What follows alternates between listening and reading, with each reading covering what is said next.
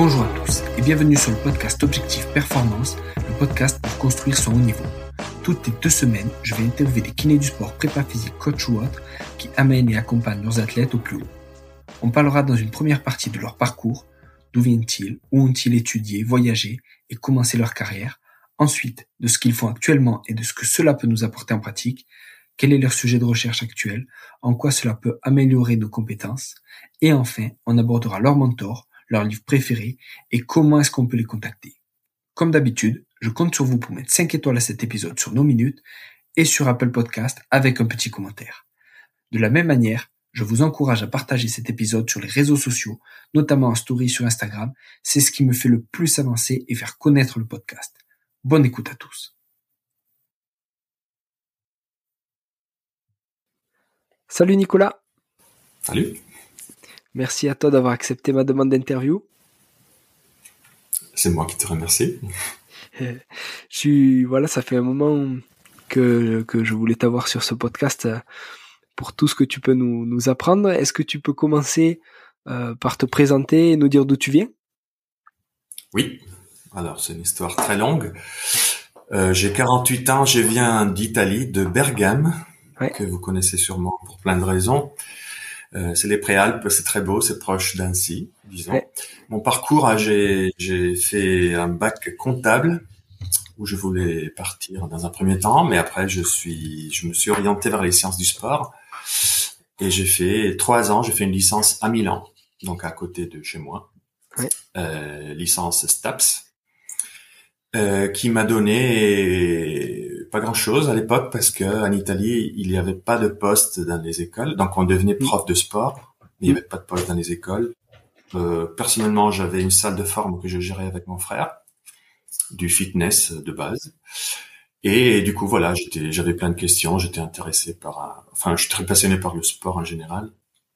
Et alors avec des copains on a exploité le lien français, le lien dijonnais, où il y avait Gilles Cometti, qui était un expert de la musculation, qui nous a bien accueillis pendant un an. Et du coup, il nous a aussi reconnu le niveau licence italien. Et on est rentré en maîtrise à l'époque, une maîtrise STAPS, donc à Dijon. J'ai fait une maîtrise STAPS où c'était une année où c'était le changement de ma vie parce que ça m'a ouvert les yeux sur un, voilà, des labos ouverts, hein, des profs très disponibles et très simples, chose que j'avais pas connue en Italie. Mm. Euh, et, et, ça m'a donné l'opportunité d'aller, voilà, passer des heures au labo. En fait, à Dijon, il y avait deux deux groupes. Il y avait le groupe appliqué de Gilles Cometti qui faisait pas de la recherche, mais qui faisait plein de mesures mm. et qui faisait beaucoup de travail appliqué. Et il y avait le labo, qui est aujourd'hui un labo ICERM, euh, qui, a, qui au contraire avait une approche même plutôt mécanistique sur euh, les mécanismes de la force. Donc voilà, il y avait un lien entre les deux, mais qui n'était pas officiel. Et moi, d'entrée, j'ai travaillé avec Gilles Cometti parce que ça m'intéressait beaucoup le côté sportif, mais au labo parce que je voulais faire un master, enfin une maîtrise. À la fin de mon de ma maîtrise, donc une année, bien sûr, je voulais rentrer chez moi. Ma maman m'attendait chez moi. Euh, j'ai postulé quelque part en Italie sur des postes de prépa physique. Ouais. Et on m'a répondu systématiquement que j'étais surqualifié. Oh, Chose, euh, voilà. Bon, c'était pour ne pas dire, euh, voilà, qu'on n'était pas reconnu, qu'il n'y avait pas de place. Donc, ouais. euh, Dijon, à ce moment-là, ils m'ont dit, pourquoi tu restes pas pour un DEA? Donc, c'était un master 2. Ouais. je l'ai fait volontiers et ça m'a donné beaucoup plus de, d'expérience côté recherche, mais j'ai continué toujours avec Gilles Cometti. Donc, je, je, fais pas mal le tour de la France, aller évaluer des équipes, faire des comptes mmh. rendus. Ça, ça me plaisait beaucoup. Euh, jusqu'au jour où, après le DEA, j'étais dans la même situation. Hmm. Euh, et du coup, je suis parti sur une thèse à Dijon. D'accord. Euh, thèse, ce qui a fait que je me suis un peu éloigné de Gilles Cometti. Euh, parce que du coup, la thèse, voilà, ça nécessitait un peu plus de temps de travail, recherche. Hmm. Mais j'ai continué à suivre un peu ce que Gilles faisait. Et je me suis orienté vers une thèse disons, entre la neurophysiologie appliquée au sport. Oui. Euh, euh, oui, voilà. Disons neurophysio appliquée. C'est-à-dire, j'ai étudié le réflexe H de Hoffman, qui est un équivalent du réflexe d'équipement. Chez les sportifs, j'ai mis au point une méthodologie. En fait, j'étais suivi par deux personnes très différentes, mais très enrichissantes. Alain Martin d'un côté, qui était le prof à la fac hmm. euh, de Dijon, et euh, Marco Schepati, qui était un neurophysio très connu, très reconnu, qui était un stage euh, au labo de Dijon. Donc ça m'a permis de faire une thèse. Euh, je l'ai faite sur deux ans parce que voilà, ça me, j'avais envie de finir vite et de voir après ce que je pouvais faire. Mmh. Et après la thèse, en fait, donc ça s'est combiné avec, euh, comme un peu tout le monde, euh, des histoires personnelles. Donc je me suis marié avec une, française, une, une pseudo-dijonnaise, mmh. et on a décidé de rester à Dijon. Du coup, après un stage de quelques mois dans le labo de Roger Inoka à Boulder, je suis revenu tout de suite sur un poste de maître de conf. J'ai eu la chance de trouver tout de suite. De, voilà, sur le coup, ça m'allait, mais au bout de deux, trois ans, les enseignements étaient nombreux et pas forcément passionnants pour hmm. un jeune maître de conférence. Ce qui veut pas dire que je n'aime pas enseigner, hmm. euh, mais c'était beaucoup trop et pas assez passionnant, des matières pas passionnantes. Euh, et du coup, voilà, j'ai passé trop de temps à faire de la recherche les week-ends, etc. C'est mm. la recherche qui me plaisait bien. C'était de hmm. répondre à des questions. Oui, sans faire du, voilà, j'ai jamais été trop mécanistique. J'ai toujours cherché d'avoir des applications. Hmm. Euh, mais voilà, j'ai fini ma thèse, j'ai pris mon poste, je, et j'ai commencé à chercher un peu ailleurs. Dès ma deuxième année maître de conf, j'ai regardé un peu à droite à gauche sur des postes de chercheurs. Mm. J'ai essayé le CNRS, l'INSERT, bien sûr, je, me suis pris des, des râteaux pas possibles. Mm. Mm-hmm. J'ai essayé. Et après, je suis parti une année en Italie dans le but de revenir un peu vers ma famille sur une délégation. Donc en fait, quand on est à la fac, on a beaucoup d'avantages. Je me suis détaché pendant un an. J'ai fait de la recherche dans une clinique euh, où on traite des patients obèses ce qui m'a permis de d'amener mon approche très musculaire, enfin mm. neuromusculaire, chez une population qui est impressionnante parce que voilà, on parle de quelqu'un qui est entraîné en force de façon chronique parce que voilà, ils amènent des charges. Putain, 24 sur 24, 7 jours pendant des années. Donc, euh, il y a une étude de Carmelo Bosco, que tout le monde connaît sûrement, qui avait alourdi des joueurs de volet pendant quelques semaines. Donc, ils les avaient équipés de gilets et voilà, ça a collé exactement avec ce que j'ai pu observer, des muscles très puissants, des muscles énormes et des muscles capables de produire des forces, euh, surtout explosives, très rapidement. Mais très fatigables aussi. Donc voilà, j'ai fait quelques euh, quelques études simples, mais je fais une expérience euh, voilà différente. tout en étant bien sûr en Italie, moi c'est pas voilà, ça m'intéressait pas forcément de faire une carrière. Hein, euh, voilà, donc j'étais l'équivalent d'un stagiaire, d'un pauvre stagiaire hein, qui allait qui allait faire des manips euh, quand il voulait. Voilà, enfin. Et ben ça, ça m'a plu, ça m'a ouvert les yeux. Je suis revenu en France et j'aurais fait une année de maître de conf. Et là, j'ai continué ma recherche dans, dans les travaux recherche et à la clinique Schultes, qui à l'époque je ne connaissais pas. Euh, il cherchait un chercheur euh, pas forcément avec mon profil, mais mm. avec de l'expérience au niveau des membres inférieurs. Donc la clinique Schultes étant une clinique purement orthopédique. Euh, je suis venu, j'ai connu bah, le chirurgien qui, qui, qui, gérait un peu les activités du membre inférieur, disons, parce que ici c'est très orienté par partie de corps. Je reviendrai peut-être tout à l'heure sur ça. Et en gros, on m'a mis sur le membre inférieur et on m'a dit, bah, tu as carte blanche, tu, tu, tu, tu, peux monter un labo, tu peux monter des projets. Et bien sûr, ça doit coller avec un peu nos exigences, mais et en gros, enfin, j'ai pas hésité longtemps.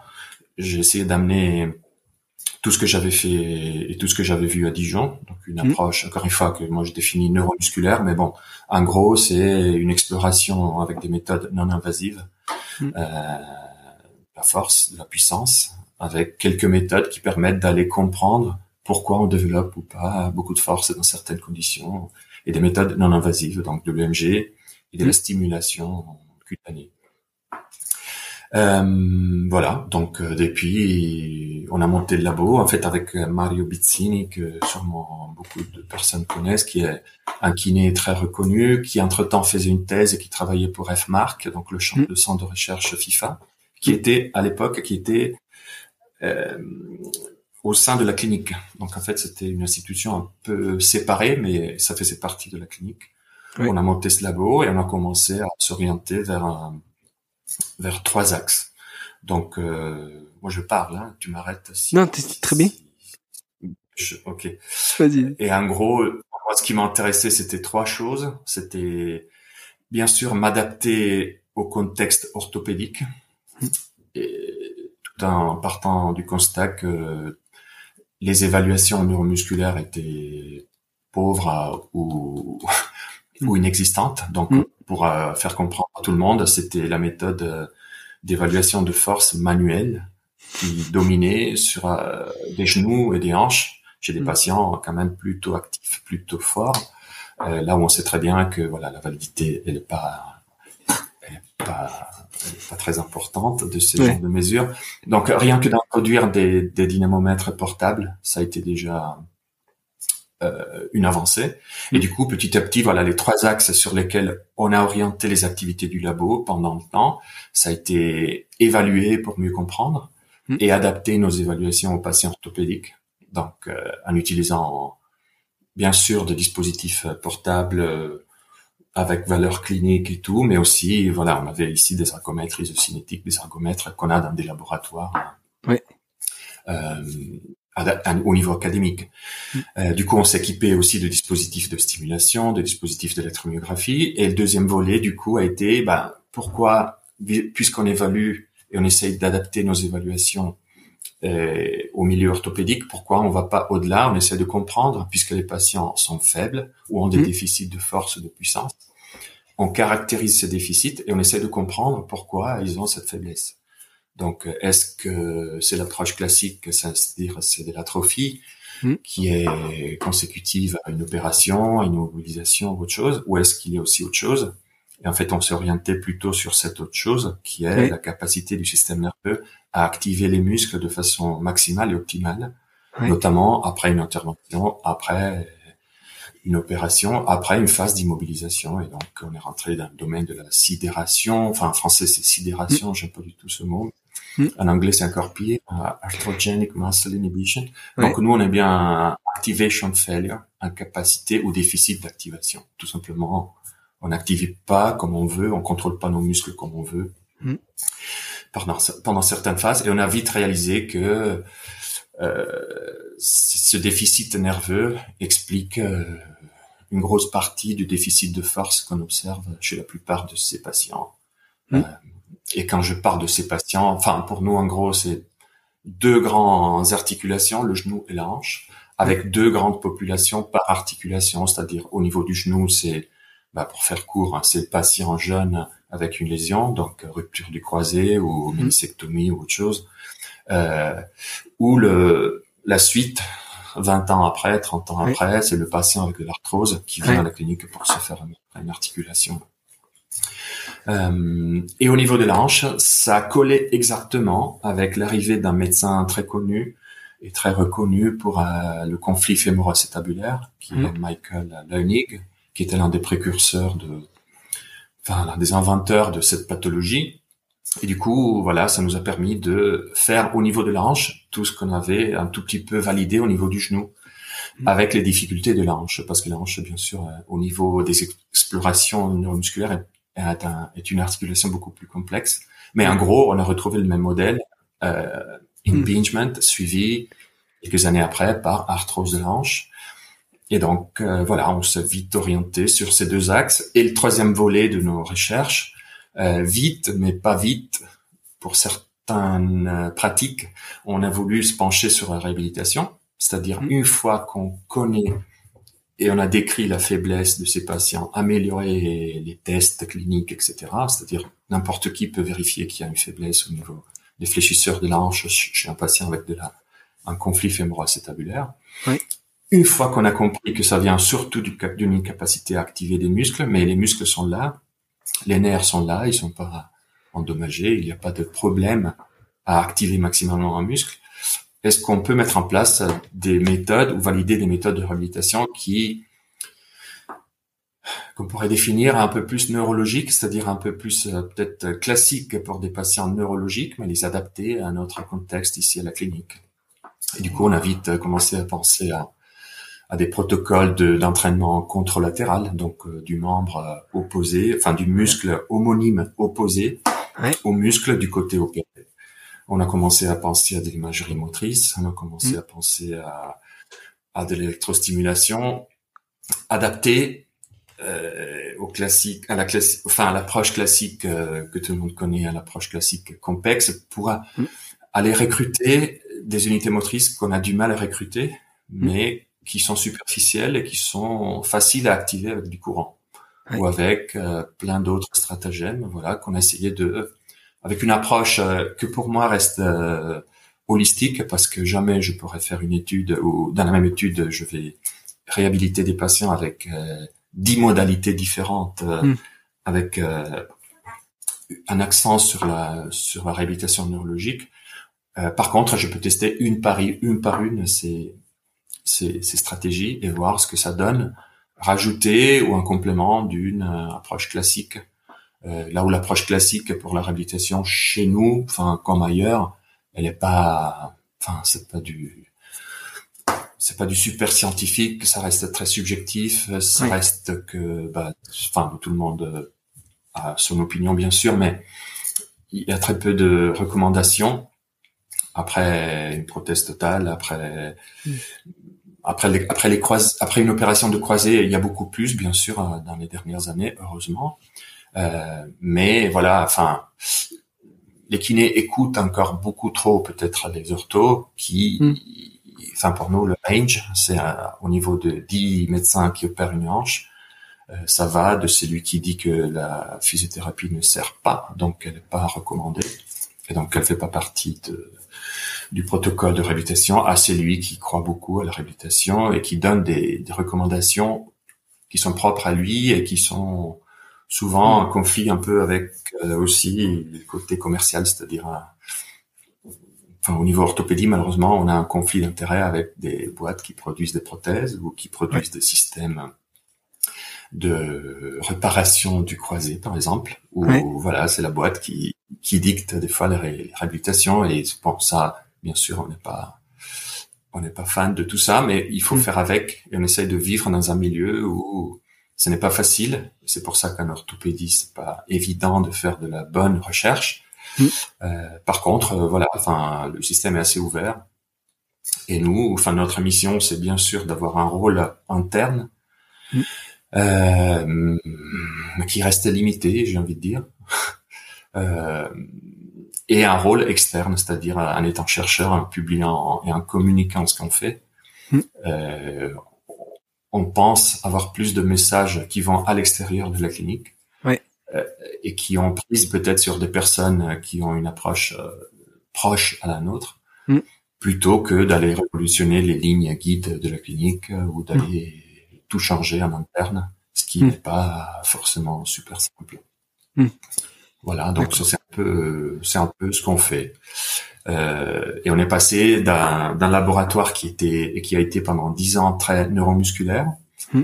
très orienté sur euh, voilà sur euh, tout ce que je viens de décrire, hmm. un labo qui depuis quatre ans est un peu plus focalisé aussi sur le mouvement, c'est-à-dire on a amené des gens et des méthodes propres à, l'analyse de mouvement, donc hmm. des techniques que tout le monde connaît, la cinématique, la euh, cinétique pour aller faire des analyses de marche, mais aussi des analyses de mouvement sportif. Mm. Et depuis peu, et ensemble avec le, le TH, donc le Polytechnique euh, du, de Zurich, l'équivalent de l'EPFL de Lausanne, euh, des études euh, par vidéofluoroscopie, qui n'est rien d'autre que du, des rayons X en dynamique pour aller voir à l'intérieur d'une articulation. Par exemple, oh. le, la position d'une prothèse et du coup, voilà, ce qu'on fait aujourd'hui au labo, on essaie de, même si on a encore du mal à faire des études sur les trois axes, mais à étudier le neuromusculaire, le mouvement et l'articulation. Euh, voilà. Donc tout ça aussi pour répondre à des questions un peu plus euh, euh, cliniques, c'est-à-dire à, l'analyse du mouvement et la vidéofluoroscopie nous nous permettent d'avoir un peu plus de médecins qui s'impliquent dans la recherche. D'accord. Moi, c'est impressionnant. Et si on revient sur euh, ce que tu disais, activation failure, euh, mhm. qu'est-ce que vous avez trouvé? Donc, on prend l'exemple d'un LCA opéré, justement avec un, un quadriceps qui a du mal à se réveiller. Qu'est-ce qui marche le mieux par rapport à tout ce que tu as cité? Qu'est-ce qui marche le mieux? Qu'est-ce qui est le plus efficace en pratique? Alors, euh, pour évaluer ou pour réhabiliter? Les deux. Tu me poses la question. Pour réhabiliter. Alors, pour, pour évaluer, nous, on fait deux choses qui sont souvent complémentaires. C'est-à-dire, d'un côté, on fait de l'EMG de surface Hmm. qui nous permet d'aller étudier le début, le tout début de la contraction. En fait, ça nous intéresse le début de la contraction. Et on est passé de, de l'utilisation de dispositifs de labo qui sont chers et qui sont souvent difficiles à utiliser.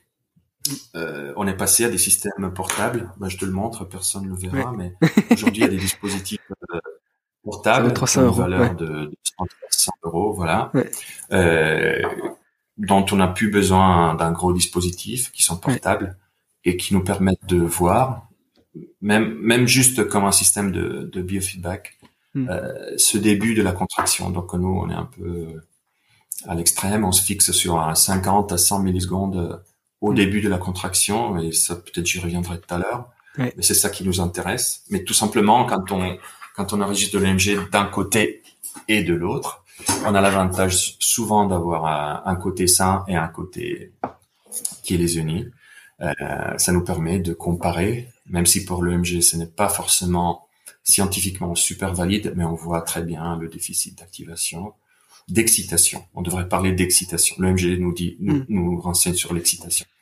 Et après, on combine ça avec une méthode de stimulation, c'est-à-dire euh, quand le sujet, quand on demande au sujet une contraction maximale, là où mm. il est inhibé, Mm. Euh, et là où il produit une force qui est stable, mm. à ce moment-là, on, surimpose un train d'impulsion électrique qu'on envoie grâce à des électrodes qui sont sur la peau, en modalité complexe, mais c'est un, c'est un petit train, c'est pas, c'est pas 5 secondes de steam. Et dès qu'on surimpose la steam, on voit tout de suite qu'il y a une augmentation de la force qui est proportionnelle au déficit d'activation. Et donc ça, c'est flagrant et ça, ça se voit très bien. Euh, dans les phases post-lésion, post-opération, même si on peut pas forcément réaliser une contraction maximale. Mm. Euh, mais bon, ça dure longtemps. Nous, on trouve que par des études menées ici, mais ici, on n'a pas fait des milliers parce que voilà, mm. ici, la population de, croisés, elle n'est pas énorme. Mm. Euh, mais on voit exactement la même chose chez les prothèses totales de, genoux. Et ça, on a plein, plein de données. Et on voit exactement la même chose chez les patients avec conflit fémoro-acétabulaire. Euh, et chez les patients avec euh, prothèse de hanche. Donc, on, on constate ce déficit d'activation. Pour aller contre ce déficit d'activation, euh, bien sûr, hein, nous, on s'est dit, il faut mettre en place un, une série de procédures. Hein. enfin, on a tendance à parler, on a à disposition beaucoup d'armes. Euh, le kiné doit connaître euh, les mmh. avantages euh, de chaque euh, de chacune de ces modalités pour aller accéder au système nerveux central parce qu'en fait c'est mm. là où il y a un déficit. Mm. On a encore du mal à comprendre si le déficit est plutôt spinal euh, ou cortical. Mm. Mais bon, à la limite, ça c'est secondaire. Euh, par contre, on a plein de techniques qu'on peut mettre en place euh, très tôt, très tôt après une lésion, très tôt après une opération, sans solliciter, donc sans charger l'articulation euh, par exemple l'imagerie motrice, ou enfin tout simplement imaginer un entraînement de force, mm. euh, ce que les gens ont encore du mal à concevoir. Ça existe mm. depuis très longtemps. Il y a des études qui ont été menées euh, après réhabilitation du croisé. Euh, ça marche bien. Ça, ça permet de maintenir une activité surtout corticale mm. euh, que autrement on n'aurait pas et qui, je ne sais pas à quel point ça va limiter le, la sidération, le déficit d'activation, c'est mieux que rien et ça coûte euh, rien au niveau du temps et au niveau des efforts. L'étude qui avait été menée, c'était une étude euh, lyonnaise. C'était 15 minutes par jour, trois fois par semaine, après rupture du croisé pendant un mois.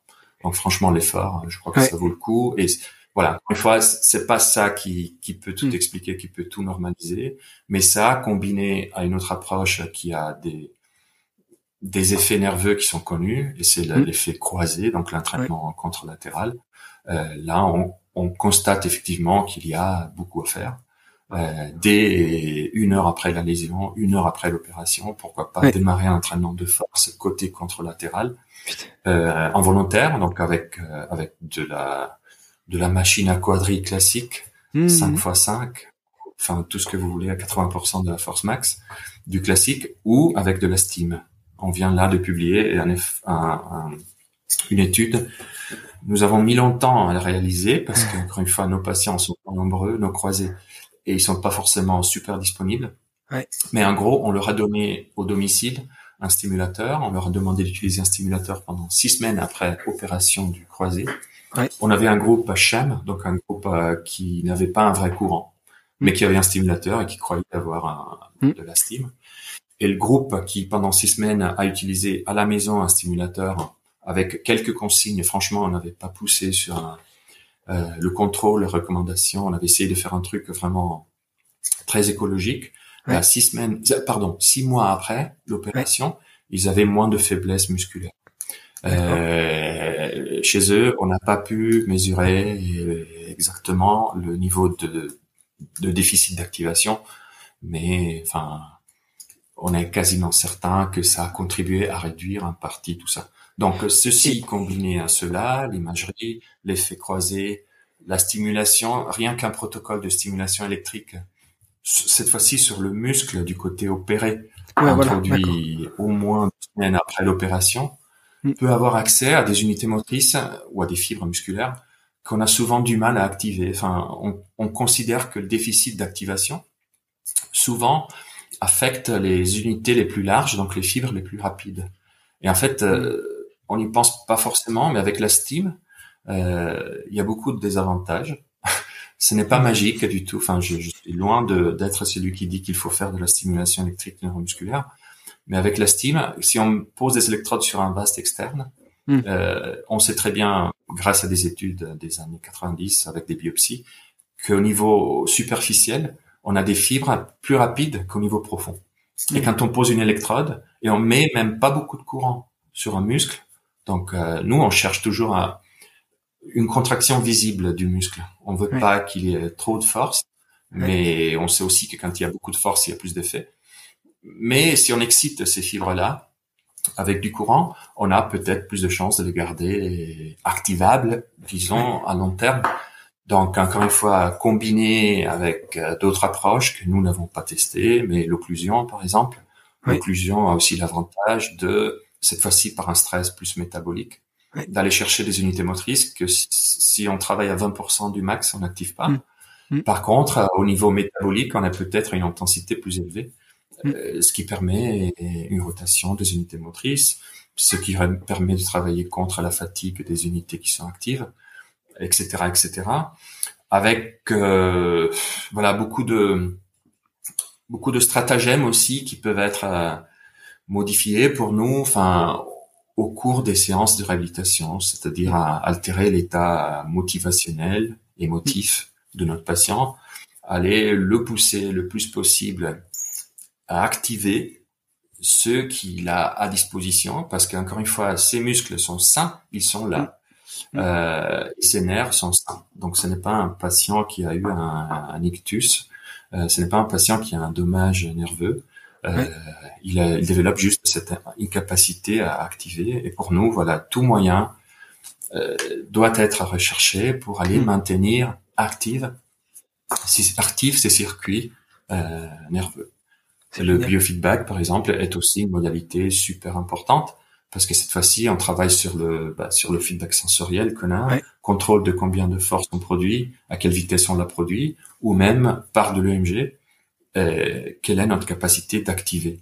Et dès qu'on a un retour visuel, et encore mm. une fois un dispositif euh, portable branché sur un écran qui aujourd'hui est présent, enfin c'est du simple, mais on peut le faire sur un téléphone, euh, ça permet d'avoir un, un meilleur une meilleure opinion de ce qu'on est en train de faire, mm. si la contraction est bonne, même pour le kiné, un meilleur retour sur euh, voilà sur ce qu'il demande à, son patient. Mm. Après, encore une fois, je, enfin cette approche, elle est, holistique, mm. elle est multi multimodale, c'est-à-dire il y a vraiment beaucoup de modalités qu'il faut aller chercher. Encore une fois, je suis peut-être pas la bonne personne pour aller dire lesquelles. Euh, enfin, oui, certaines, bien sûr, on sait que scientifiquement ont plus de valeur, mais certaines, sûrement au niveau clinique, ont une valeur que euh, moi je ne connais pas, mais qui, qui peuvent être utilisées à ce fin.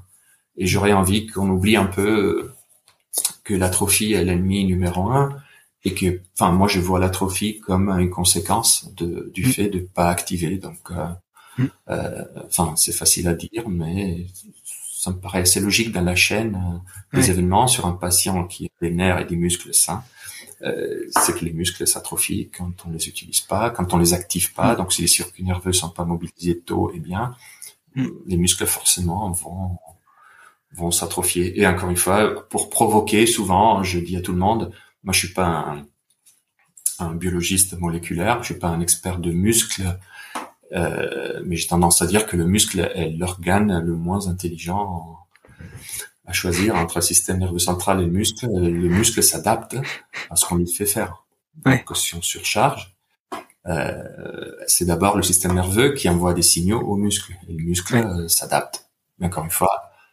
enfin, tu prends et vous prenez ça de façon un peu provoque, bien sûr. Ouais, ouais c'est, génial.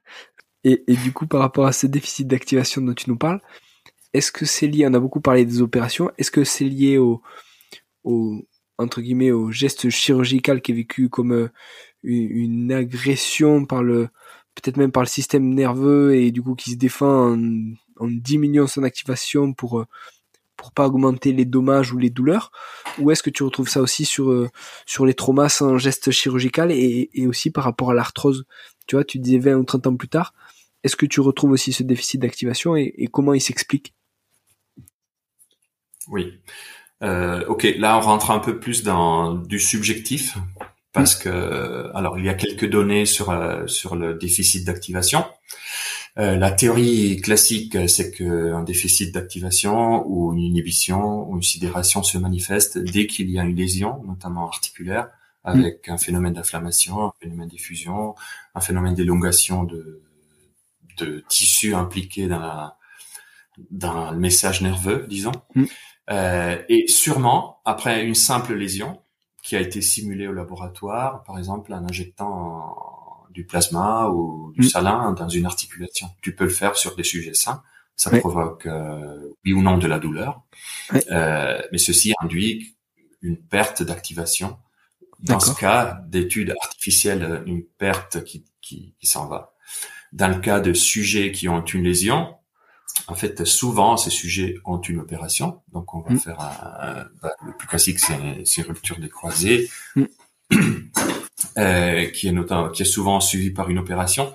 Euh, L'opération, bien sûr, engendre euh, des dommages, euh, des dommages euh, musculaires, nerveux, mm. etc., qui sont micro, notamment en cas d'arthroscopie. Je crois que ça dépend pas mal de l'expertise de l'opérateur, et ça, ça se voit beaucoup. Euh, aussi au niveau de la réhabilitation, de la récupération. Mm. Euh, mais ça se voit énormément sur des opérations plus agressives comme une prothèse mm.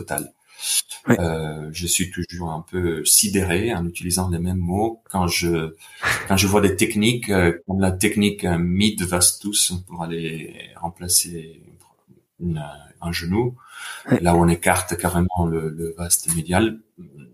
Et là, je, suis sûr que voilà, il y a des procédures et il y a des approches. Et là aussi, je pense à la hanche, mm. où quand on va aller chercher intérieurement, latéralement ou postérieurement, mm. euh, on engendre des niveaux de de déficit d'activation, de mm. faiblesse musculaire qui sont sélectifs à là où on a opéré. Par exemple, au niveau de la hanche, pour te faire un exemple, on avait ici, on avait des médecins qui opéraient avec une approche intérieure. Et ils utilisent une approche bikini, donc c'est assez cool pour les patients, notamment les femmes, versus une approche euh, postérieure. Donc il y en a mm. qui passaient par le par le but. Et là, on a fait des mesures de force, de flexion et d'extension de l'anche Euh, on avait même fait un groupe d'abduction parce qu'il n'avait qu'opéré côté latéral et la perte de force est sélective et le déficit d'activation est sélectif à là où on ouvre. Donc en gros, on induit un dommage, on rajoute un dommage à la lésion préexistante et à l'inflammation. Donc tu me poses la question pour l'arthrose, ben, l'arthrose c'est une inflammation notamment articulaire, ce qui engendre au niveau euh, du contrôle de l'articule de la des muscles autour de l'articulation au niveau de ce déficit quelque chose de très proche de d'une lésion ouais. euh, aiguë et l'opération accentue ces, ces, ces déficits. Pour répondre à ta dernière question sur est-ce qu'on le voit après à long terme, nous, oui, dès qu'il y a lésion, hmm. on voit exactement la même chose qu'on voit après l'opération, voire pire. Après l'opération, on récupère au bout de six mois, mais on revient à un niveau qui était celui d'avant l'opération. Hmm. Et au bout de, il y a des mesures jusqu'à cinq ans, on hmm. revoit exactement la même chose. Et quand on compare après les études, euh, c'est pas les mêmes patients, donc euh, c'est pour ça encore une fois qu'il faut être assez prudent. Mais si on regarde euh, des patients qui se sont fait reconstruire un croisé, hmm. et on prend une population de personnes de 20 ans plus âgées qui ont une prothèse totale, on retombe souvent sur sur les mêmes valeurs. Et nous, c'est assez systématique au niveau de la force max. On a une, on a une valeur de 20% qui revient tout le temps, c'est-à-dire le, la symétrie, nous on l'appelle la symétrie, ou le déficit côté sain ou moins sain, côté plus sain, côté moins sain, côté opéré, c'est souvent de 20%. Et 20% quand on a récupéré, quand on a fait déficit d'activation, fonctionner normalement. On a un déficit de force, de force. D'accord. De 20%. Activation, on fait pas une asymétrie d'activation. Hmm. Tout d'abord parce que l'activation, en fait, nous, on l'exprime à un pourcentage. 100%, c'est quelqu'un qui hmm. active à 100% ses muscles. Ouais. Euh, ce qui, pour un quadriceps, euh, n'arrive pas très souvent, c'est-à-dire même des athlètes sains, hmm. ont un petit niveau d'inactivation, c'est-à-dire euh, nous, sur des valeurs normatives, on tourne autour de 95-90% chez des populations saines, c'est-à-dire une personne saine, active, des sportifs, ont une petite, euh, on l'appelle réserve si tu veux, d'activation, c'est-à-dire on n'a pas toutes les unités motrices qui sont activées ou qui sont activées au maximum de leur potentiel pour générer une force. Et voilà, chez les patients, on trouve plutôt que le déficit de 15 à 20% d'activation, mais on ne fait pas d'asymétrie côté opéré, côté non opéré, parce qu'en fait, l'activation, ce déficit d'activation est bilatéral. Mmh. C'est-à-dire un, un, patient qui est faible euh, d'un côté il a quand même un déficit d'activation bilatéral, mm. même du côté contralatéral, euh, pour le même muscle. Ce qui nous confirme bien, encore une fois, l'origine euh, centrale de, de cette altération. Mais encore une fois, je suis très frustré parce que voilà, les données, les données qu'on a sont incomplètes, c'est-à-dire on ne connaît ni euh, l'origine de ce déficit d'activation. Encore une fois, euh, il y a des techniques aujourd'hui qu'on a à disposition qui nous permettent d'étudier un réflexe spinal, mm. donc mm. Euh, réflexe H, réflexe de percussion ou ou d'autres euh, réponses qu'on peut évoquer facilement même chez des sujets, chez des patients, parce qu'on ce n'est pas douloureux et c'est c'est simple, mais c'est plutôt le travail d'un neurologue souvent. Mm. Mais quand on fait ces mesures, on n'a pas une image complète et on voit pas forcément un déficit qui correspond à celui qu'on voit sur un une contraction maximale volontaire. Ou encore, on a des méthodes comme la stimulation transcrânienne magnétique qui nous permettrait d'aller chercher voilà des déficits au niveau cortical, corticospinal, etc. Là aussi, il y a très peu d'études chez des patients. Il y en a quelques-unes, quelques essais ont été faits chez des patients avec euh, croisés lésionnés ou reconstruits, mm. mais les données vont un peu dans tous les sens et c'est pas, on n'a pas une image euh, super clean de des mécanismes ou de l'origine de ce déficit. Ce qui ne nous mm. permet pas de dire hein, est-ce qu'on va chercher plus quelque chose, quelques thérapies qui ont plus un effet spinal mm. ou cortical ou les deux. Mm. Et c'est pour ça qu'on reste encore assez vague sur sur les mécanismes. Et de l'autre côté, on n'a pas on n'a pas des études euh, à long terme qui vont aller suivre les mêmes patients avant avant la lésion, c'est pas possible, mais euh, après la lésion après l'opération, après la réhabilitation, et éventuellement à l'apparition des premiers signes d'arthrose. Ça, ça serait top. Mais bon, les techniques changent trop souvent. Et surtout, bah, je, je m'étais posé la question ici à la clinique en fait, d'amener des techniques euh, comme la stimulation transcrânienne mm. ou d'autres techniques, voilà, qui sont faites par de neuro plus souvent. Mm. Mais, mais je me sens d'aller un peu euh, contre l'aspect clinique parce que on va mm. chercher des mécanismes et ça devient de la recherche limite un peu fondamentale. Fondamental. Alors que voilà, à la base, enfin, un kiné, il veut pas forcément enfin, où il faudra beaucoup de temps avant d'aller trouver le site responsable de ça et avant de donner des infos utiles. Et donc nous, voilà, on avait fait le choix de dire non, on reste plus euh, un peu plus appliqué, donc on fait plus du basique. Mais dans l'optimal, ça serait voilà avoir une partie du labo ici ou ailleurs euh, qui, qui puisse faire ça. Hmm. Ah, c'est c'est génial. un autre truc génial. Est-ce que tu peux nous expliquer un peu ce qu'est la, la RFD, comment tu la mesures et, et après j'aurai d'autres questions euh, après ça? Oui, alors la RFD euh, est arrivée au bon moment. Donc la RFD, les premières études RFD, qui n'est rien d'autre qu'un indicateur basé sur une, sur une mesure de force lors d'une contraction explosive. Mm de, du taux ou de la vitesse, même si ce n'est pas une vitesse, à laquelle on produit un certain niveau de force. Donc, en gros, c'est un indicateur de force explosive. Mm. Euh, pour faire comprendre, euh, personne ne le verra, mais peut le voir. euh, entre deux sujets auxquels on demande de contracter un muscle le plus rapidement possible. Oui. Euh, celui qui arrive à produire la force plus rapidement, et nous, de plus en plus, encore une fois, on s'intéresse à, un intervalle de 200 millisecondes à partir du début de la contraction. Okay. Même si récemment, on se penche même plus sur 100 millisecondes. Euh, voilà, c'est un indicateur de la force explosive qui pour nous complète très bien tout ce qu'on sait déjà sur la force maximale. Hmm. Et le concept de RFD, donc euh, Rate of Force Development ou taux de développement de force, mm. au YANK. Il y en a, enfin, ça prend tous les noms maintenant, mais euh, pour simplifier, c'est la pente qui existe entre euh, un niveau de force en fonction du temps. Plus rapidement hmm. la pente monte à un niveau de force élevé, plus on est explosif. Ce concept qui a été oublié pendant très longtemps parce que pendant depuis les années 50, on évalue la force max au labo, mais aussi en clinique. On demande de contracter maximalement. On s'en fout de la partie initiale de la contraction, voire on demande de contracter progressivement et doucement pour monter à un niveau de force max et pour avoir un plateau de force propre. Et ça, c'était pendant des années, bien sûr, ça a marché et c'était, enfin, on a fait le tour de la question. Mais voilà, il y a eu des, notamment des Scandinaves qui, euh, pendant les années 70, ont commencé à montrer que quand on fait un entraînement plus explosif ou quand on prend des sujets sportifs habitués à faire des efforts explosifs, euh, cette pente elle monte plus rapidement. Et jusqu'à aux années, jusqu'à l'année 2000, où pour moi ça a été la consécration de, du RFD avec l'étude Père Agar que je citerai par la suite en euh, étant une source d'inspiration. Hmm. Euh, là où on nous a on nous a bien décrit ce que c'était le RFD, on a montré la plasticité du RFD, et on a commencé à écrire noir sur blanc que la RFD est beaucoup plus fonctionnelle que la force maximale. Mm. Parce que dans la vie de tous les jours, mais aussi dans le sport, mais aussi dans plein de conditions inattendues, mm.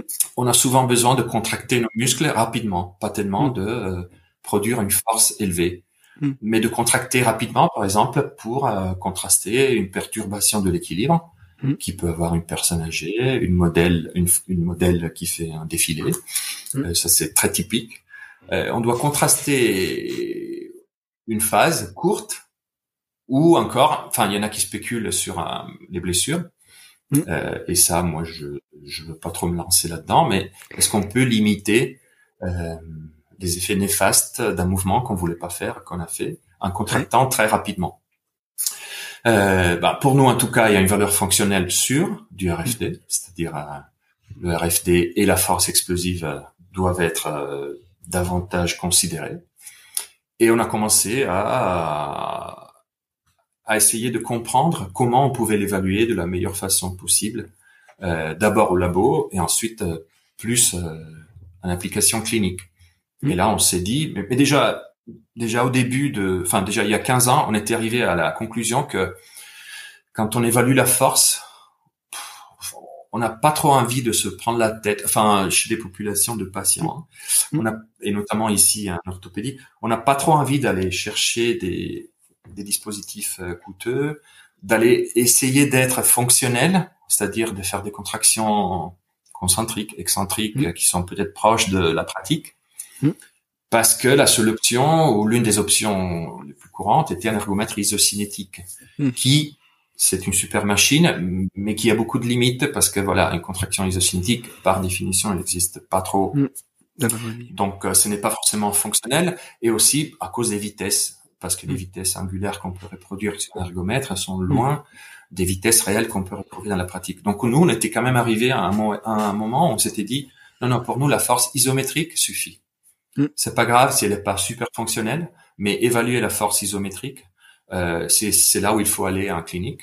Et c'est là où on a une très bonne euh, reproductibilité, c'est là où ça marche très bien, c'est là où on peut faire avec des ergomètres euh, portables, euh, des dynamomètres à main, on peut faire un tout petit peu ce qu'on veut. Mm. Euh, tout ça, ça a collé avec euh, la naissance de quelques dispositifs, notamment par la par la boîte Vald. Mm. Je pense à, au Nordboard, je mm. pense au Force Frame, je pense, je pense à des à des jauges de contraintes, donc des, des systèmes de mesure de force. Qui n'ont aucune valeur parce que voilà, quand on achète, c'est de l'ordre de 100 euros.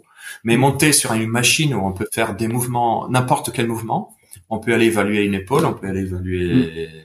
le cou, on peut aller évaluer les hanches, on peut aller évaluer les chevilles, tout ce qu'on veut avec un dispositif portable que si on se le construit nous, c'est 200 euros. Si on l'achète, ça peut monter à 10 000. Mais bon, on a une mesure de force isométrique qui pour nous a une certaine valeur. Et surtout, puisque maintenant on peut enregistrer par rapport au premier dynamomètre à main où on avait juste la valeur maximale à l'écran, aujourd'hui on peut enregistrer des signes et des tracés de force temps. On peut les enregistrer à, 100 Hz ou plus, bien sûr. Mm. Et là, ça a collé avec euh, la croissance du RFD, que depuis la publication de 2000 mm. a été une explosion. C'est-à-dire, nous, on a à plusieurs reprises défini la variable neuromusculaire du siècle parce que euh, voilà ça, ça attire les gens cette idée mm. que il y a une valeur fonctionnelle cette idée de d'activation rapide parle à beaucoup de personnes au-delà mm. du, du sens que, que je peux avoir décrit moi-même qui n'est sûrement pas compréhensif pour beaucoup de personnes mais aussi on peut l'évaluer si on a ces dispositifs qui sont encore une fois pas pour nous ils sont valides et ils sont assez écologiques, c'est-à-dire on peut se mettre mm. dans pas mal de positions et avoir une estimation de la capacité d'une personne, capacité d'une personne à produire de la force explosive. Et voilà, du coup, on a essayé de le combiner avec euh, les valeurs préexistantes. Et pour compléter mon discours de tout à l'heure, où je mm. te dis que il y a un déficit de force classique de 20%, mm. et là, je me réfère clairement à, la force maximale. C'est-à-dire quand on mm. teste les mêmes sujets, et cette fois-ci on leur dit, cette fois-ci ton quadri, tu ne fais pas une contraction maximale volontaire sur trois mm. secondes, tu rejoins ton pic, tu le gardes mm. une seconde, mais tu contractes le plus rapidement possible. Et moi, je quantifie la pente, c'est-à-dire à quelle vitesse tu montes vers un niveau de force élevé. Et là, un déficit de force explosive sur une personne qui a un déficit de force maximale de 20%, il est de 40%. Et ça, on l'a retrouvé sur des études chez nos patients. C'est-à-dire, euh, on a négligé pendant des années que oui, la force, euh, bien sûr, euh, on pouvait l'évaluer. La force max, ça nous donnait des déficits. On allait l'entraîner, faire de la réhabilitation peut-être euh, calibrée sur ces mesures de force.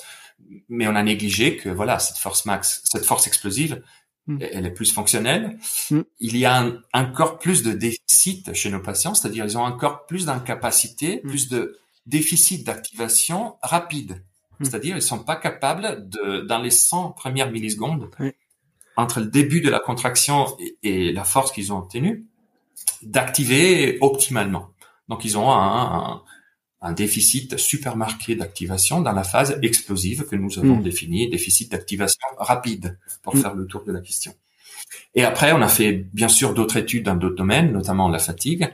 Euh, et là, encore une fois, on a retrouvé des choses très similaires, c'est-à-dire quand on a un niveau de fatigue de 20%, après une séance de réhabilitation ou après un match de foot, la fatigue est de 40% si on l'évalue avec du RFD. Donc au niveau fonctionnel, on est beaucoup plus fatigué. Et aussi, je crois que ça parle parce que voilà, on, améliore un tout petit peu notre mesure, on la rend en plus euh, valide, c'est-à-dire on mesure ce qu'on veut mesurer, tout en restant pas valide parce que encore une fois, on est en isométrie, on n'est pas forcément dans des conditions fonctionnelles euh, optimales. Quelqu'un qui voudrait faire une mesure de RFD sur une plateforme de force, bien sûr, il peut le faire, mais la mesure, elle n'est pas si reproductible, elle n'est pas si propre, elle n'est pas si parlante que celle qu'on pourrait obtenir en conditions isométriques. C'est pour ça qu'on on continue et on reste pas mal sur l'isométrie. Mais là où on a changé un tout petit peu dans les cinq dernières années, c'est que à la limite, enfin, prenez ça un tout petit peu entre, un discours entre copains, mais le RFD finalement, on s'en fout. Enfin, le RFD le niveau de force qu'on atteint. Euh, J'aurais envie de dire, c'est pas ça qui est important, c'est la capacité d'activer rapidement. Et ça, on peut le quantifier avec euh, voilà de l'EMG euh, low cost euh, mm. Euh, portable, etc. On peut aller se focaliser sur le début de la bouffée EMG. On prend 100 millisecondes et on voit mm. très bien d'une bouffée à l'autre. On n'a pas besoin d'analyser les données. On le voit très bien en direct. On n'a pas besoin de faire du biofeedback poussé. si un sujet est capable d'activer au maximum dans les 100 mm. premières millisecondes. Et s'il active maximalement, forcément, la force, enfin le RFD, il va être élevé. Hmm. parce qu'on peut pas activer rapidement le muscle sans produire de force. Donc j'ai envie de dire, je m'en fous de la tâche qu'on choisit. Ça peut être euh, excentrique rapide dans les conditions que vous voulez. C'est l'activation rapide qui compte. Et c'est là où, voilà, ce concept euh, d'activation rapide prend encore plus de, plus de valeur. Euh, je veux dire une autre chose, mais je ne me rappelle pas. C'est pas grave. Et, je, je, reviens sur la fatigue, si j'ai bien compris. Tu disais donc la fatigue, ça touche plus la force explosive que la force maximale au final. C'est ça qu'on se rend compte. Euh, euh, encore une fois, enfin, il y a une spécificité. Si on, c'est comme si on entraîne une personne avec de la force max. Forcément, on va augmenter sa force max de 20% et sa force explosive de 10%. Ouais si on entraîne quelqu'un avec de, de, la force explosive, peut-être qu'il a plus besoin de force explosive. Donc, si on l'entraîne avec des contractions explosives, il va améliorer de 20% le RFD et de 10% la force max. Et c'est mm. peut-être plus sensé chez quelqu'un qui a besoin de force explosive. Mm. Si j'ai fait des contractions fatigantes explosives, je pense au football et aux ischios d'un footballeur, ça a plus de sens une valeur, une valeur de RFD qu'une valeur de force max obtenue sur un Nordboard un angle que je ne connais pas, un hmm. bilatéral, et à une vitesse très lente. Enfin, hmm. tout, tout ça sans critiquer le nord. Mais voilà, c'est pour, euh, pour rendre... Euh, pour moi, tout revient à validité. On, on, mesure et on parle ce qui nous intéresse le plus. Hmm. Et dans le cas du football, je pense que c'est plus des efforts explosifs qui intéressent certains muscles. Euh, mais encore une fois, si tu me parles de force max, je ne ferai pas le même discours. Et justement, est-ce qu'il y a un lien, tu en as un tout petit peu parlé, est-ce qu'il y a un lien entre RFD et blessure au final? On a parlé des ischios et des efforts explosifs. Les ischios par rapport à, on va dire, la protection du ligament croisé antérieur, est-ce que quelqu'un qui a un RFD des ischios euh, mesuré alors en, en, isométrique, tout ça, c'est pas forcément euh, hyper écologique, mais plus fort et plus rapide que quelqu'un qui est à la ramasse, entre guillemets, il diminue son risque de lésion du croisé ou pas forcément? Alors, pour moi, il y a quelques études qui commencent à montrer un lien, mais encore une fois, on n'en est pas au point, et c'est pour hmm. ça que je ne me sens pas de dire que la hmm. mesure de RFD ou de capacité d'activation rapide peut avoir une valeur prédictive. Parce qu'aujourd'hui, pour moi, l'évidence, elle n'est pas là. C'est-à-dire, on n'a pas encore à, d'un point de vue scientifique. Après, d'un point de vue du, du, raisonnement, on est tous hmm. d'accord. Euh, par contre, il y a quelques études, moi, qui m'ont qui m'ont souvent ouvert les yeux et qui m'ont qui m'ont fait dire que on n'a peut-être pas besoin de la preuve. Enfin, je pense à une étude menée chez des footballeurs pro italiens, euh, publiée il y a une dizaine d'années, euh, testée après reconstruction du croisé, donc footballeur pro, mm. euh, sur un mouvement style leg press isométrique. Mm. Euh, donc le premier auteur s'appelait s'appelle Angelozzi. Euh, ils ont mesuré la force max et ils ont mesuré la force explosive RFD. Mm. À six mois après l'opération, la force max était revenue à moins de 10% de la force avant l'opération. Donc ces gens-là étaient prêts, après le critère classique, pour revenir à leur pratique. Euh, en RFD, ils avaient un déficit de 25%, je crois. Oh, putain. Donc encore une fois, euh, c'est là où, où, la mesure euh, s'exprime par le sens que qu'on lui donne, etc. Mm. Et 12 mois après, le RFD était revenu à 5%. Et la force max, bien sûr, n'avait pas bougé. Donc euh, voilà, si si on oublie un tout petit peu cette parenthèse de capacité activée rapidement, donc un produire un, un RFD élevé, on passe peut-être à côté de quelque chose. Hmm. Et pour nous, après, voilà, les applications. Euh, enfin, bien sûr, en orthopédie, il, n'y a pas que la force explosive. Euh, et c'est clair qu'on ne hmm. peut pas faire de la force explosive à tout, le monde. Hmm. Euh, par contre, il y en a très peu. Euh, même en phase 3, 4, etc., il y en a très peu. Et il y a eu deux groupes qui ont publié un peu dans ce sens. Un, c'est le groupe de le premier auteur est Luca Maestroni, qui est un garçon de Bergame, c'est un kiné qui fait une hmm. thèse avec euh, euh, Chris Bishop, je crois. Euh, et, et, un autre dont je me rappelle pas son nom, mais qui est aussi très très connu, un autre anglais. Et le deuxième groupe, c'est le groupe euh, Isokinetic, hmm. mais la partie de Londres, donc avec Matthew mm. Backtorp, euh, où ils ont publié deux, trois articles, plus d'opinions pour dire euh, on a besoin d'un peu plus de d'accentuer un peu plus euh, euh, la réhabilitation sur hmm. le RFD et sur la puissance parce que bien hmm. sûr la puissance enfin on n'a pas parlé jusque là mais pour euh, divulguer de la façon la plus simple possible la valeur de puissance c'est probablement encore mieux que le RFD on a hmm. juste du mal à avoir des valeurs de puissance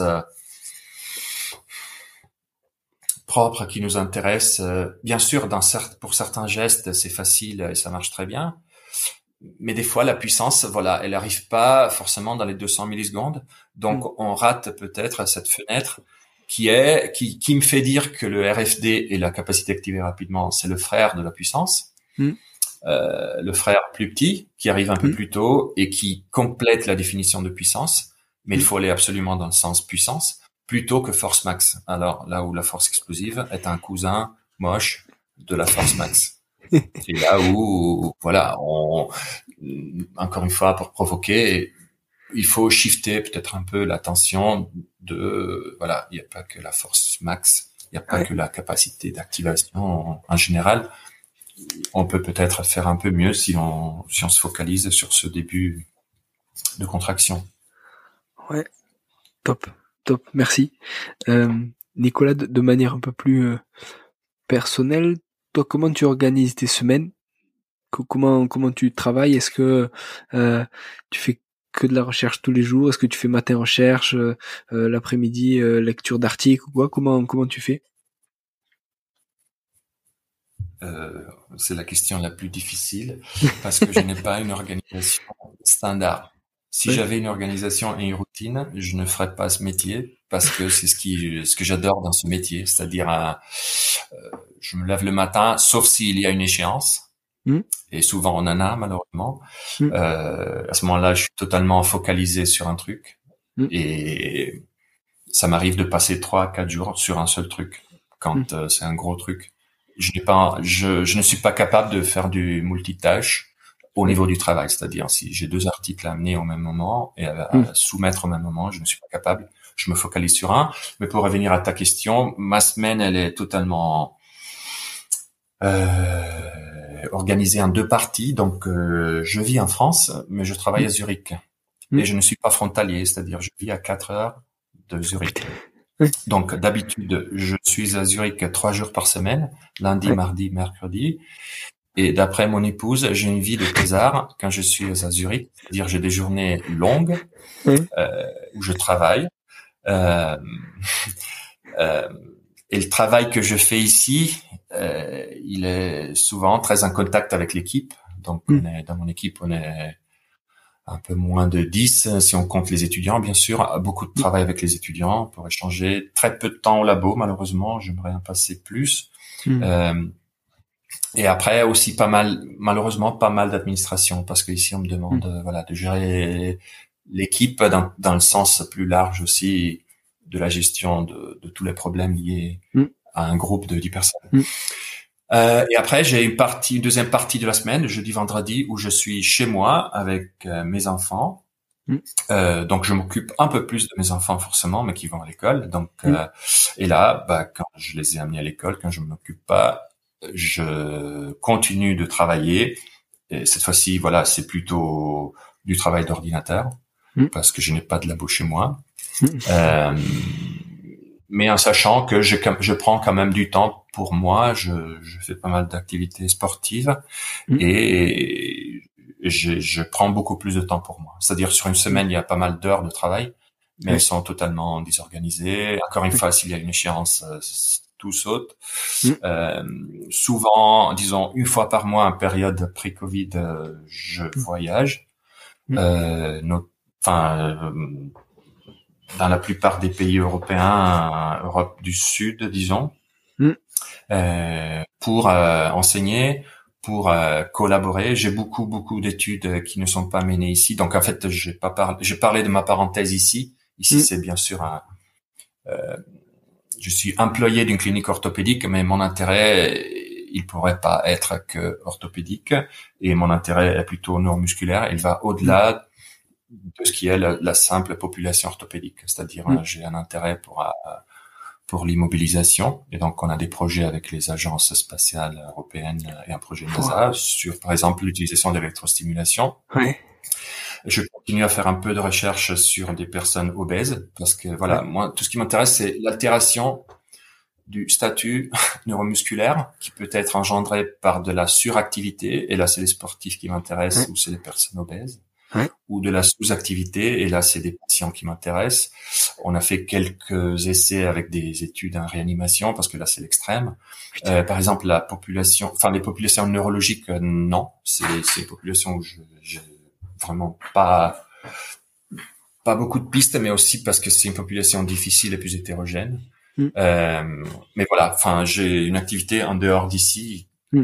et je suis très curieux à la base. Je, je me je me limite pas je ne veux pas me limiter à un, un champ parce que voilà, je, je, pense que je m'ennuierais aussi et c'est ma mm. façon de fonctionner. Donc pour revenir à, à, ma semaine, oui, ça, ça part dans tous les sens et, et c'est ça qui me c'est ça qui me plaît. Souvent, je reçois un email. Voilà, je, je, je préfère répondre tout de suite à l'email, même si ça me détourne mon truc. Ouais c'est un peu l'instinct, c'est un peu. Après, qu'est-ce que je peux dire aux plus jeunes, c'est que avec le temps, je travaille moins, je travaille moins qu'avant. Ouais. Vieillisse, enfin vieillissant, je pas, mais je suis de plus en plus actif. Donc, je fais de plus en plus de, de, vélo. Je fais du vélo de route. Ouais. Et tous les ans, j'arrive à, à, cogner mes records de l'année d'avant. Donc, pour l'instant, ça va bien. Et du coup, tous les ans, je m'entraîne un peu plus. Et du coup, tous les ans, je réduis un peu, mais là où je peux, les activités de D'accord. Mais ça reste pour moi une passion avant, avant d'être un métier. Ouais, top, parfait. Et alors, qui sont tes, tes mentors ou les gens qui t'inspirent? Et, ça peut être aussi dans le cyclisme, hein, mais voilà, qui c'est qui t'a inspiré jusque-là? Alors, dans le cyclisme, c'est Miguel Indurain qui m'a inspiré. Ouais. Euh, sans blague, dans le dans la recherche, en fait, euh, enfin, je suis pas quelqu'un qui a des idoles. Je J'aime pas avoir des idoles. J'aime avoir des gens qui m'inspirent.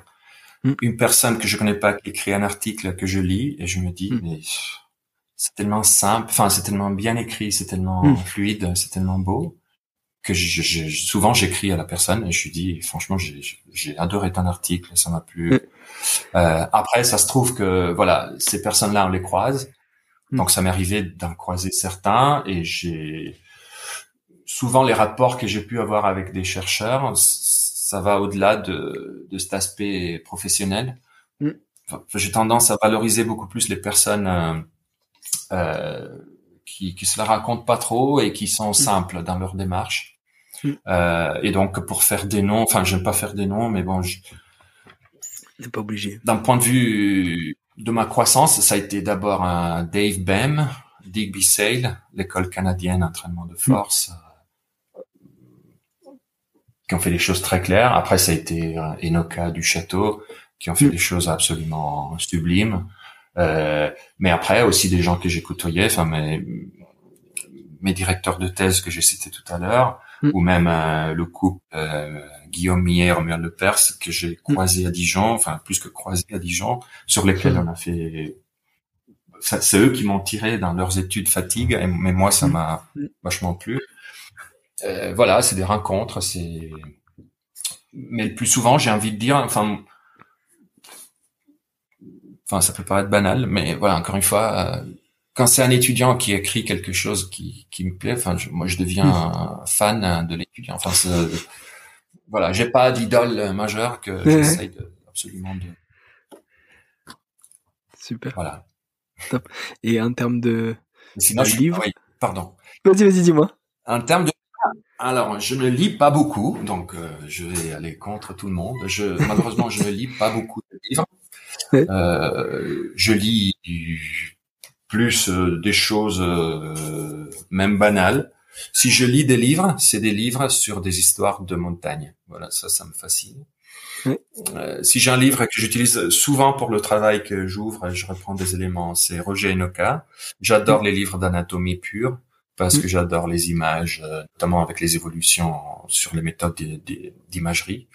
Ce n'est pas mon domaine, mais j'adore euh, les images. Mais encore une fois, je, je, suis un peu un âne. Je ne lis pas beaucoup de livres. Quand je lis des livres, c'est des histoires de montagne, style euh, les conquêtes euh, des premières ascensions. En Italie, en étant italien, je lis plus en Italie. En italien, il y a beaucoup d'histoires sur qui est-ce qui est arrivé en premier, qui est-ce qui a tué, qui est-ce que j'ai pas tué. Enfin, c'est des choses qui voilà qui me qui me plaisent, mais encore une fois, je, je ne lis pas beaucoup. C'est pas grave, pas de souci. Et alors, si les gens qui qui t'écoutent là, ils ont des questions, où c'est qu'ils peuvent te te joindre? Euh, Ils peuvent me joindre euh, par email c'est le moyen le plus le plus simple. Et si après c'est des questions qui nécessitent une discussion, euh, je crois que mon, mon numéro de téléphone euh, de fixe, donc lundi, mardi, mercredi, est sur la page de la clinique. Euh, et là, j'ai aucune, j'ai aucun problème à, à, à, répondre. Mais oui, par email, c'est c'est souvent plus simple dans un premier temps. Ouais, parfait. C'est quoi l'email du coup? Euh, l'email la plus simple, c'est M N A donc euh, Mafiletti Nicolas Angelo euh, Reobase K W S.ch. Ok, parfait. Top. Impeccable. Nicolas, merci beaucoup. C'est simple. Non? C'est moi simple. Qui ben, merci pour tout et, et voilà. J'espère à une prochaine fois en tout cas. Ça marche. Merci beaucoup. Bon courage. Salut. Ciao, ciao. Ciao. Voilà. Merci d'être allé au bout de cet épisode. J'espère que vous êtes régalé autant que moi. Si vous voulez m'aider, le mieux de partager cet épisode au plus grand nombre. Parlez entre vous. Débriefez-le que ce soit en live ou sur les réseaux. Qu'en avez-vous retenu? En quoi cet épisode peut vous aider à construire votre haut niveau? N'hésitez pas non plus à me faire un retour ou à me proposer des personnes à interviewer. Je répondrai avec plaisir. À très bientôt pour un nouvel épisode.